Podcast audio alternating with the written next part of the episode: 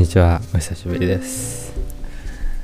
今日もやっていきますか。今日もっていうか随分久しぶりだから。ほぼ初回みたいなところあるけど。えっと僕あのなんだろうな。なんか自慢というか俺は周りから頼られる人間なんだとかっていうのを自慢したいわけじゃないですけど時々友達とか家族の相談に乗るというか話を聞くというか愚痴を聞くというかそういう機会が結構ちょいちょいあるんですけど大抵の場合は何にもこうこっちからアドバイスとかせずにひたすら聞いてるだけなんですね。そっかそんな辛いことがあったんだね大変だったねおいよちおいちとかって聞いたりとかする時の方が多いんですけどごくごくすごく稀になんか向こうからアドバイスくださいよってなったりするんですね。ただそれはあのなんか恋愛マスターの専門家としてのご意見を聞きたいとかじゃなくて可能な限り選択肢を増やしたいからあなたの意見もとりあえず聞かせてよ程度なんでそんなに深刻にならなくてもいい場合が僕の場合ほとんどなんですね。とはいえこう心理学とかそういう臨床心理学系の分野に興味を持って大学で勉強してきた身としてはなんかこうちょっといいアドバイスをしたくなっちゃったりするんですよね。でもそうなるとじゃあいいアドバイスって結局何なのかっていう疑問が出てきたりするんですよ。そこで今回は専門家じゃない人が1時間くらいの超短時間の介入を行うなら一体どんな感じのものがいいのかっていうのを検討してくれた論文をもとにいろいろちょっと考えてみたいと思います。で今回僕が見つけたのはイギリスのチェスター大学ってとこの先生が書いたやつでなんかイギリス国内ではぼちぼち人気も高くて有名とのことなんですね。で論文の内容は大学生のメンタルヘルスサポートのために専門家じゃない大学職員でもできることはないのかかっこできたら短時間でかっこ閉じみたいなものでなんか学生サポートのために教職員もちょっと大変だけどそれでも何とかしてあげたいっていうなんか熱意を感じてああなんか大学の特色が出てるなチェスター大学らしいなっていう論文だなと感じました。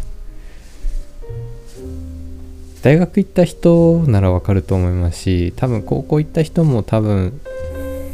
高校行ったっていうか大学行かずに働きに出た人とかもなんとなく予想はつくと思うんですけど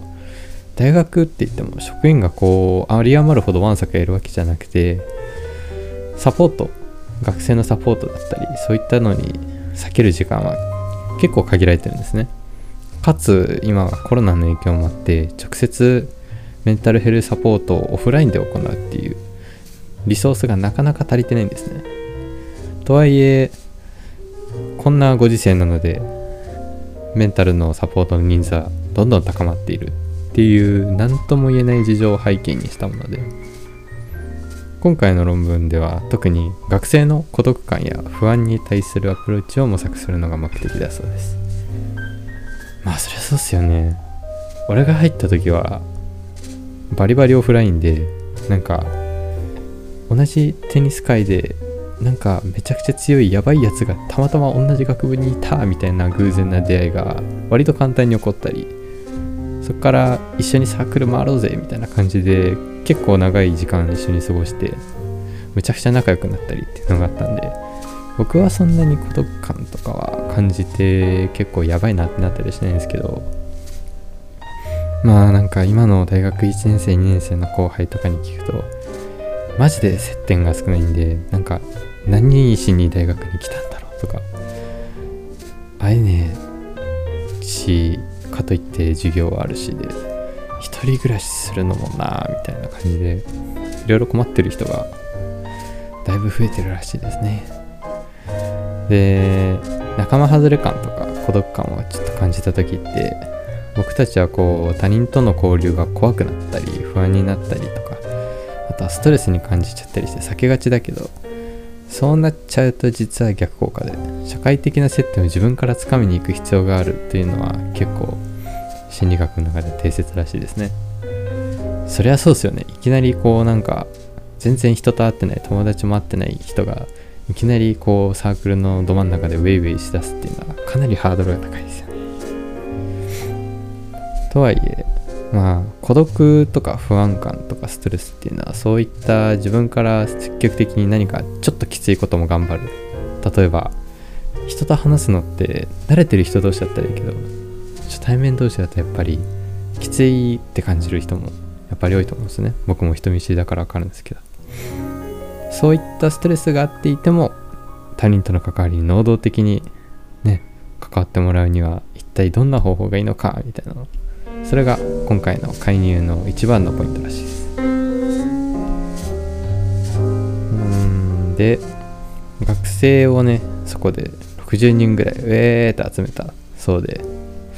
その60人大体60人を3つのグループに分けてそれぞれ別の介入を行ってその前後で一体どんな変化があるのかっていうのを見たそうです。グループその1は ACT って書いてあのアクトって呼ばれるアクト介入を行ったものでこの ACT っていうのは何なのかっていうと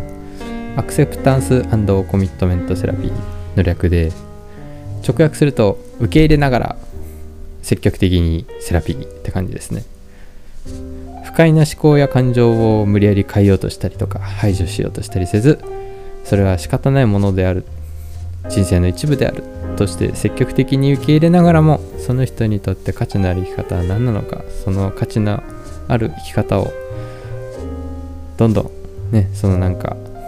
ネガティブな不安とかストレスとかも受け入れながらもそっちの方向にどんどん進んでいこうよみたいなの。そういったものを目指しているものですね。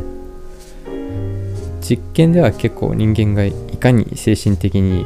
きつい状況に自分で自分を追い込みやすい動物なのかっていうの考えた後思考や感情を受け入れるってどうやってやるの？どういうことなの？とか自分にとって大切な価値は何なのかっていうのを一緒に考えて掘り下げていって学生の価値のある生き方を応援していくそんな感じのエクササイズをなんと1時間で行ったそうです。割とカツカツじゃないかなこれ。結構1時間でやるには駆け足ボリューム込み込みのフルパッケージって感じな気がするんですけど。まあでもそうしないこれでワンセットですもんね。人間のどうしようもなさを考えてそこから入っていくっていうのがアクトの王道ルートな感じがアクトの王道ルートな気がするんで。まあそれを1時間でやるっていうのも結構実験者側も大変やったやろうな。そしてグループ2は認知再構成グループって言われるやつで。これ認知再構成っていうのは何なのかっていうとまあいわゆる認知行動療法って言われるやつですね。認知行動療法も結構心理学の中ではもうなんか土定番みたいなところがあっていろんなうつ病とか不安障害とかに効果があるって言われてるものなんですね。自分の思考の内容はどんなものなのかっていうのを認識した上でじゃあもうちょっとバランスの取れた見方って何だろうねっていうそのバランスの取れた見方を考えながら自分にとっての望ましい行動をこうちょっとずつ増やしていくためにセラピストと一緒に目標設定をし目標を達成した状態のイメージトレーニングを行うここまでがワンセットとして今回の実験では介入を行ったそうですね。自分のその考えてることや感情の内容はバランスの取れた現実的なものなのかどうかっていうのを頭の中と実際の行動その両輪で確かめていくって感じですね。れもなんとなく僕はあの結構アクトの方はちょいちょいかじってはいるんですけど認知行動療法は本当に本当に表の表をまだかじったばっかりなんで何とも言えないんですけどなんかど定番なルートな気がしますねこっちも。これを1時間で行うっていうのはまたきついですね。僕が知ってるやつだとこうもっとこう1日の中で1時間単位で自分の行動をモニタリングしたりとか。あとは自動思考キャッチトレーニングって言ってとある状況の中状況とその時起こった思考とあと感情とその強さみたいなものをモニタリングしていくみたいなものを結構繰り返していくイメージがあるんで。これを1時間で行うっていうのはちょっとさすがに厳しかったかなって感じです。グループ3はリラクゼーショングループってやつでこのグループではストレスが体にどんな悪影響を及ぼすかやストレスにつながりやすい状況や思考は何なのかについてこう実験者側からレクチャーがあった後呼吸法とかを使ったリラクゼーション方法とかメンタルヘルスに関わる生活習慣とか運動とか睡眠とかそういったものに関する情報とか他人とうまくコミュニケーションを取るにはどんなことが必要なのかみたいな技術面とかについても教えられたそうですね。なんか結構3つ目が一番メジャーな気がしますね。この実際行われてるものというか。ストレスの悪影響とか。こんなことがあったら辛いよねみたいな情報は割ともう今はバンバン流れてますし。呼吸法とかメンタルヘルスに関わる情報とかなんかそういうのももう簡単にアクセスできるというかアクセスするのが普通みたいなところがありますよね。なんでこの研究では3つ目のこのグループを統制群としてね他の悪党介入群と認知再構成群がどれぐらい効果があるのかを比較するための比較対象になったそうです。でこの3つのグループで学生にこうわちゃわちゃやっていく前後でストレスを感じても対人関係にどれぐらい積極的でありたいかどうかや実際不安やストレスをどれぐらい今感じてるのか。孤独感やストレスを感じやすいシチュエーションごとにこんな状況だったらあなたならどうするっていうクイズをいくつか尋ねたりっていった質問を行ってそれぞれのグループで介入を行う前後でこのスコアがどれぐらい変わるのかっていうのを調べてくれたそうですね。とはいえでも1時間たった1時間の介入ですからね。どうなのか。そんなにでかい変化は現れないんじゃないかなと僕は個人的に思ったんですが結果的に不安度やストレスの優位な変化優位な変化っていうのはまぐれじゃない変化。この介入によって起こった変化ってことですね。不安度やストレスの有意な変化っていうのはどのグループでも結局見られなかったんですけど最初に挙げたアクトグループにのみこれからも対人関係に積極的でありたいっていう対人関係の積極度のスコアに有意に有意な変化が見られたそうですね。しかも介入を行ったのが専門家じゃない大学職員とかにもかかわらずそして1時間っていう超短時間にもかかわらずぼちぼち大きめな効果が出たそうです。とはいえこの実験はあくまで自己申告によって得られたデータを分析した研究なんですね。前後であなたどうでした？って尋ねて質問に答えてもらう。なので実験の前後でやっぱり無意識に変化させなきゃいけないっていうバイアスが起こったりとか。あとはそうですね実際の行動じゃなくて口頭とか意識なので今回の介入とはもしかしたら関係ない別のものが影響したかもしれないですね。部屋の温度とかその時友人からどんな連絡が来たかとか。そういったいろんなものが影響を受けるとも考えられるんですね。どれぐらい効果があるかわかんないけど。で今回の実験は60人と結構少なめなんでで実験デザイン見ると途中ちょっとガバガバなとこもあったりする気がするんですけど個人的には面白い結果が出たお気にお気に入りというか自分にとっては面白いなと感じる論文だなといった結論ですね。ただこの実験で言えることはあくまで専門家でない人による超短期介入で効果があるのはっていう話なのでアクトグループ以外の2つのグループ認知行動療法的グループとリラクゼーショングループの2つに全く効果がないかと言われるとそういうわけではないんですね。ただこれを見てやっぱり思うのはまあ僕の経験もあるんですけど思考とか感情の中身を変えたりとかなんでこんなことを考えるようになったんだ？って検証したりとかストレスや不安とかそういう嫌な考え方感情を何とかして取り除こうとするっていうのは結構難易度が高いことだと思うんですね。やるならちゃんとそれに応じたステップっていうものを踏んだ方がいいと思いますしそのためにははり専門家の人や知識をしっかりと持った人と一緒にやった方が絶対にいいですね。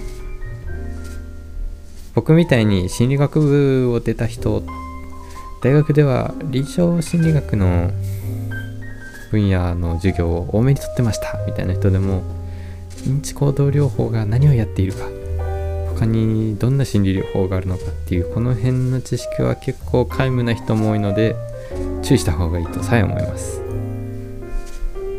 自分自身の経験も含めてなんですけど人は自分一人で自分のそういった感情とか思考とかいうそういう内的事象内側の事象について自分一人で効果的に対応できる認知法略認知の戦略みたいなものはまだあんまり身につけてないんじゃないかなと思うんですね。これは僕が思うっていうか僕がそうやって勉強してきたことでもあっていろんな実験や科学者がそういった結果が出るっていうそういったものがあるんですけど人間はその外的事象例えば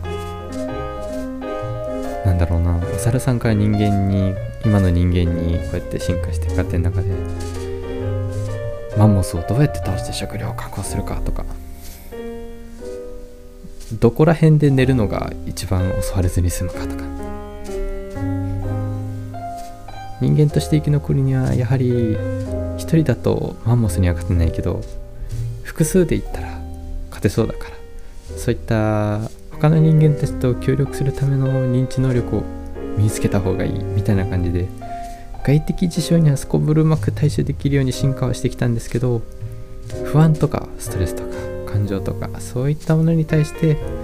そういった自分の外側の事象と同じ法略が使えるのかっていうとそんなことはないんじゃないかっていうのが定説ですね。特になんだろうな僕みたいに自己批判が強い人っていうのは自分の頭で自分の頭の中を直すというのは特にやめておけと言いたいですね。僕は結構泥沼にはまりましたそれとはいえその唯一効果があったアクトも誰でも使える万能薬では決してないんで結局は正しい知識をつけつつその道のプロにお世話になりつつ症状でググらないっていうのが大事な気がしますね。まあ正しい知識は何なのかっていうのもまあその時代や文脈によって変わるっていうので言えば何が正しいのかみたいな論争に首を突っ込んじゃうと終わりのない永遠ループを繰り返してしまうのでその辺は割愛させていただきますがやはりこうなんだろうな。学会とか論文とかで結構大目に証明されている事実だとかそういったものはやっぱり存在するのでそれが一体何なのかを論文とか本とかを読んで身につけておくっていうのは僕個人的には結構おすすめです。誰かを助ける専門家にならなくともの少なくとも日常生活っていう狭い範囲内でも結構力になってくれることが多いのでこの辺の勉強をするっていうのは僕個人的にはものすごく楽しいです。中でも個人的に今おすすめなのは人の認知とか感情がどうやって進化し発達してきたのかについて進化心理学的な文脈で学んでみることが結構おすすめですね。もちろんその哲学とか仏教とか宗教とかそういった部分と共通しているっていうのが結構多いんですけどあの人たちのその喋ってる哲学的な言葉とかをこうゴリゴリ科学的手法で裏付けていくっていうのは結構ロマンのあるなんだろうな分野というか営みだったりするのでその辺をただ眺めてみるだけでも面白い人には面白いんじゃないかなってすごく思います。僕もちょっとずつその路線に進みつつあるんですけどなんというかその人間のどうしようもなさみたいなものを今痛感してるんで似たような方がいたらちょっと嬉しいなというお気持ちです。過去のノートにもこう似たようなテーマで自分のメモを残してるんでもし気になった方は是非覗いてみてください。